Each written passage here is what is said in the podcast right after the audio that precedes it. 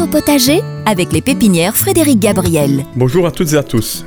Nous sommes maintenant au mois de novembre et qui dit mois de novembre dit mise en place au jardin des plantes à racines nues, comme notamment les différentes plantes pour haies. Aujourd'hui je vais vous parler des haies libres. Donc fini la haie triste et uniforme, massive et rectiligne que l'on que l'on voit euh, habituellement, composée principalement de, de hêtres ou de charmes.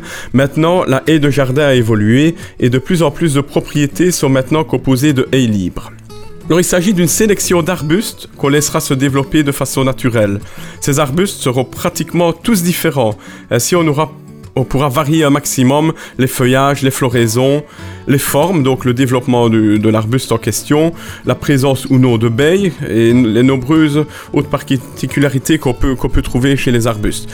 Contrairement aux hêtres et aux charmes, qui sont encore pour l'instant les deux essences les plus plantées dans nos régions, la haie libre apportera plus de vie dans votre jardin par son côté mellifère qui ainsi attirant énormément d'abeilles et de papillons, mais également par la présence des oiseaux qui pourront trouver dans ces différents arbustes vraiment de quoi se nourrir, justement par la présence de baies, ça peut être même fort important d'en placer, mais également pour s'y nicher parce qu'on aura vraiment différents types de, rameaux qui pourront permettre aux oiseaux de s'y plaire.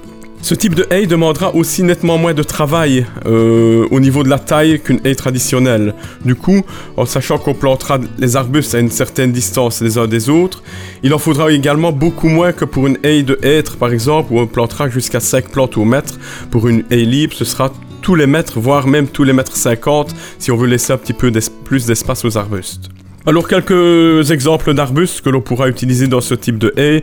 Je peux notamment vous citer les cornouillers qui auront vraiment un très très beau bois décoratif pour l'hiver, le seringa qui sera parfumé en été, l'aubépine qui apportera justement son côté baie euh, pour les oiseaux en hiver, le pommier d'ornement qui aura vraiment une belle décoration euh, hivernale également, le cerisier du Japon et l'espiré pour avoir de la fleur principalement au printemps, les potentis et sans oublier quelques petites plantes à feuillage persistant comme par exemple certains viornes, l'oranger du Mexique ou encore les lauriers.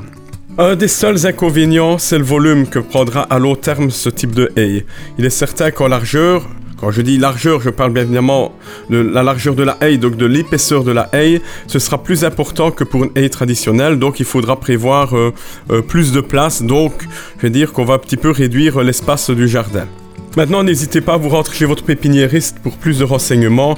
Il existe en effet une multitude de possibilités pour faire un choix personnalisé. Euh, dire, il, faut essayer d'avoir quand même des conseils, euh, je vais dire, pour, euh, pour faire son choix. Ce sera nettement plus créatif et nettement plus beau. Maintenant, je vous souhaite déjà un beau week-end et je vous dis à la semaine prochaine.